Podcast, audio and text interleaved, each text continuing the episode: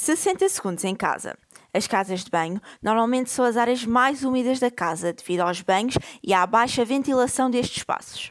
A fonte de poluição mais comum nas casas de banho são os micro-organismos, por exemplo, os fungos, que crescem devido à umidade presente, que contribui também para a degradação dos materiais.